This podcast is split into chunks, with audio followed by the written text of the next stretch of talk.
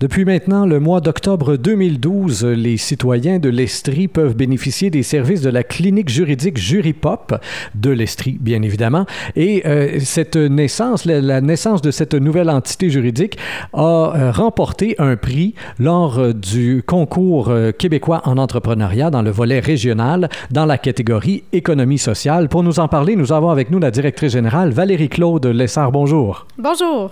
Madame Lessard, pour commencer, pour situer comme il faut les auditeurs, ce qu'il faut, c'est expliquer la mission première de la clinique juridique. En fait, euh, la mission première, la raison d'être, euh, c'est de défendre et promouvoir l'accès à la justice. Euh, donc, on prend parfois la position, par exemple, dans une période d'élection, sur les, différentes plateformes des partis en matière de justice. On s'est prononcé aussi favorablement pardon, à une hausse des seuils d'admissibilité à l'aide juridique. Donc, c'est un volet un peu plus politique, mais qui, en fait, au jour le jour, le prend peu de notre temps.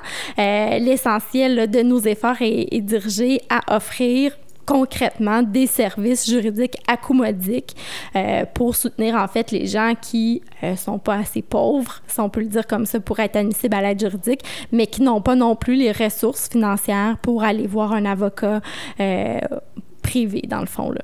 Et comment est-ce que vous êtes vu justement de la part de ces avocats-là, les avocats privés qui, eux, chargent le plein prix? J'imagine, vous voyez quoi comme ce qu'on pourrait appeler, entre guillemets, du cheap labor? Ou est-ce qu'ils ont l'impression que vous venez leur voler des clients d'une façon un peu illégale, entre guillemets?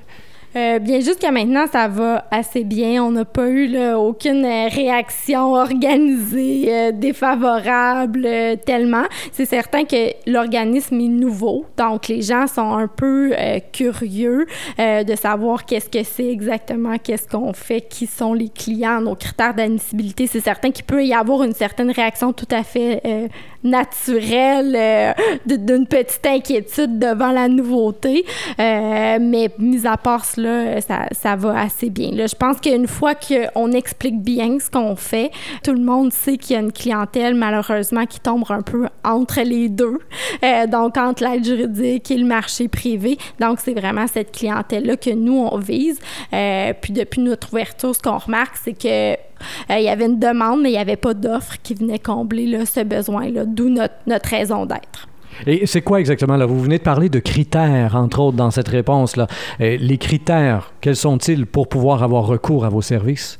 Oui, mais justement, dans le fond, dans le but de ne pas aller voler la clientèle, comme vous l'avez mentionné, euh, on va, dans le fond, euh, desservir des clients qui sont en deçà d'un certain revenu annuel.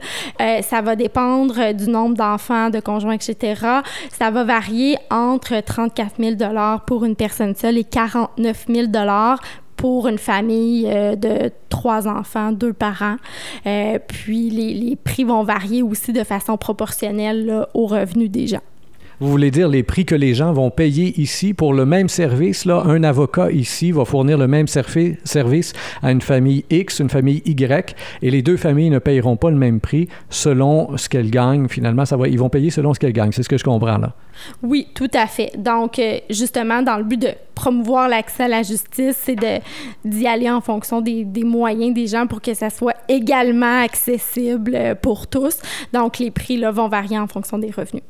Alors, à la base de tout ça, il y a un grand amour de la justice. Y a, on sent, euh, on voit ici, en se promenant dans les couloirs de l'organisme, les avocats qui travaillent ici sont jeunes. Euh, est-ce que c'est cette flamme de la jeunesse qui fait en sorte euh, que l'amour de la justice est, plus présent que chez d'autres pour fonder là, un pareil organisme? Parce que ça prend quand même un peu de, de, de là, pour y aller et fonder quelque chose qui n'existait pas avant. Euh, oui, je sais pas si c'est si c'est la jeunesse. Euh, c'est certain que évidemment quand on est jeune, souvent on a moins de responsabilités aussi à la base. Euh, donc on, on est c'est plus facile de prendre des risques, si on peut le dire comme ça, quand on est plus jeune. Donc on, on, a une plus grande liberté, on en profite. donc dans notre cas, oui, c'est évident que, que c'est la justice, donc d'être égaux en droit, d'être dans une démocratie, puis tout ça, ça veut pas dire grand-chose si en bout de ligne, nos droits, on n'est pas capable de les faire valoir puis qu'on les abandonne parce qu'on manque de ressources financières. Donc, c'est une évidence. Euh, mais oui, c'est effectivement ce, qui, ce qui motive tout le monde ici. Puis il faut dire aussi qu'on a beaucoup d'étudiants universitaires qui font ça du bénévolat, qui vont être crédités aussi euh, pour leur implication à partir de l'automne prochain. Donc, on, s'assure un, renouvellement constant de notre jeunesse euh, au sein de l'organisme. Ah ben, c'est intéressant ça quand même. Donc, mais est-ce que les services offerts sont tout aussi crédibles, professionnels? Une fois que vous vous présentez devant le juge, là, ici à Sherbrooke ou ailleurs, en Estrie, est-ce que vous êtes aussi crédible à ses yeux qu'un avocat d'une firme privée qui charge la totale?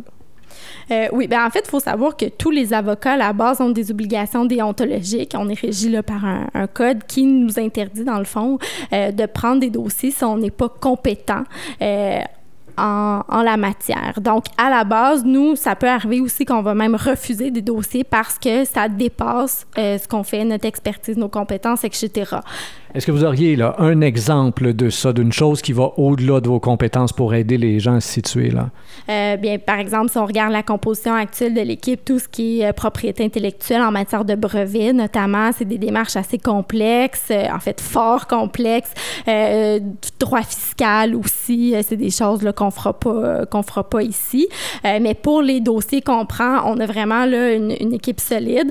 il y a notamment mon conjoint qui, en fait, est enseignant à l'Université de Sherbrooke en droit municipal. Donc, c'est lui qui fait, lorsqu'on accepte des dossiers en droit municipal, on a un avocat qui a travaillé plus de deux ans et demi à la commission des liaisons professionnelles. Donc, c'est lui qui va faire tout ce qui est euh, droit du travail, liaisons professionnelles. On a une avocate qui a travaillé euh, en criminel, en droit de la famille. Donc, c'est elle qui va prendre les dossiers là, en cette matière-là. Puis, elle va même, à partir de l'automne, aller se spécialiser dans une maîtrise en droit criminel et pénal. Euh, puis, l'avocat qui a travaillé à la commission des liaisons professionnelles est actuellement aussi en train de poursuivre des études de maîtrise. Euh, moi, j'ai aussi une maîtrise, donc euh, on est... Euh, on est assez compétent. ça, ça, paraît un peu prétentieux, mais on est tous passionnés par ce qu'on fait. on poursuit aussi pour la plupart des études reliées à ça. puis on fait très attention là, aux dossiers qu'on accepte on a, je pense, une belle crédibilité. Il y a beaucoup d'avocats souvent de, de l'autre côté des autres parties qui trouvent intéressant ce qu'on fait, l'organisme. Il faut savoir aussi que quand un avocat qui représente une partie, mais que de l'autre côté, il n'y a pas d'avocat, c'est plus difficile de, de, négocier et ainsi de suite.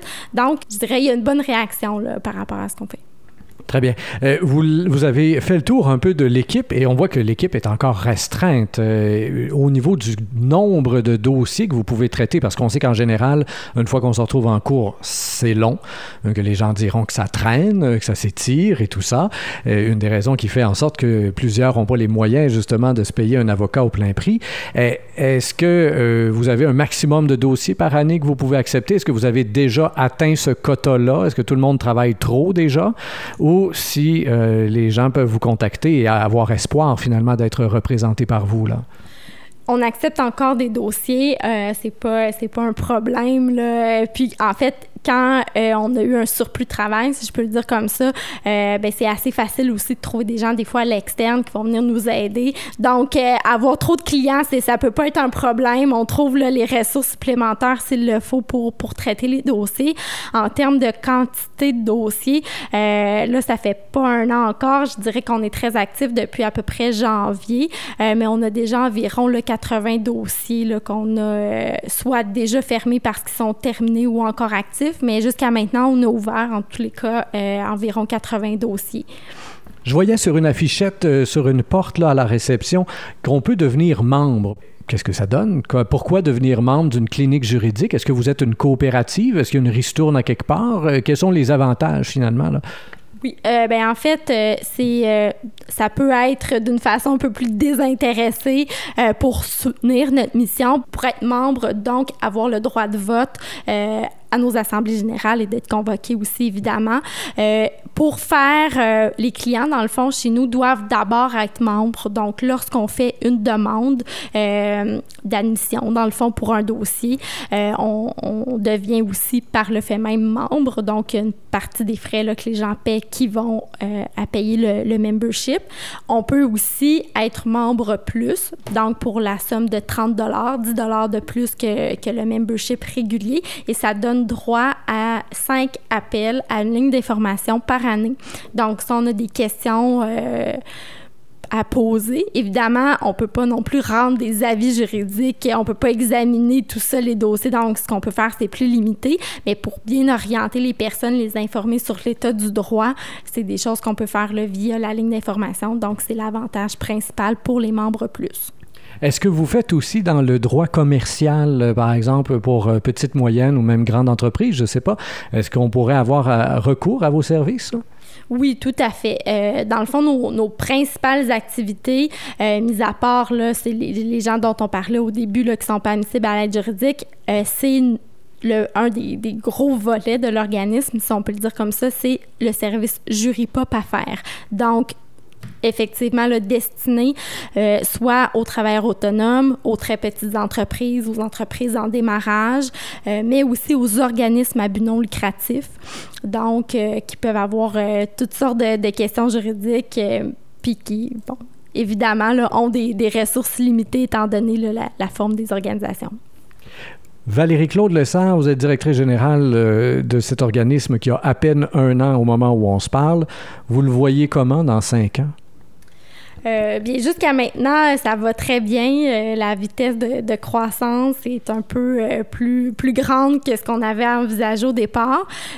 donc, dans cinq ans, qui sait, mais j'aurais pas de misère à, entrevoir là, que d'ici là, l'organisme est à peu près triplé là, de, de, de taille. En fait, jusqu'à maintenant, on n'a pas fait énormément de publicité, voire même très, très peu. puis on manque pas là, de, de, clientèle comme telle. Donc, une fois que, que le service sera vraiment connu de tous en Estrie, euh, on sera probablement obligé de, de, de, grossir encore et d'embaucher de nouvelles personnes, mais ce sera un, très beau problème. Euh. Très bien. Alors, euh, un moyen, le meilleur moyen pour vous rejoindre, ce serait quoi?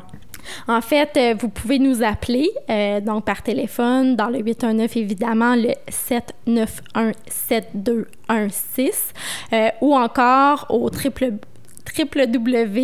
www.jurypop.org.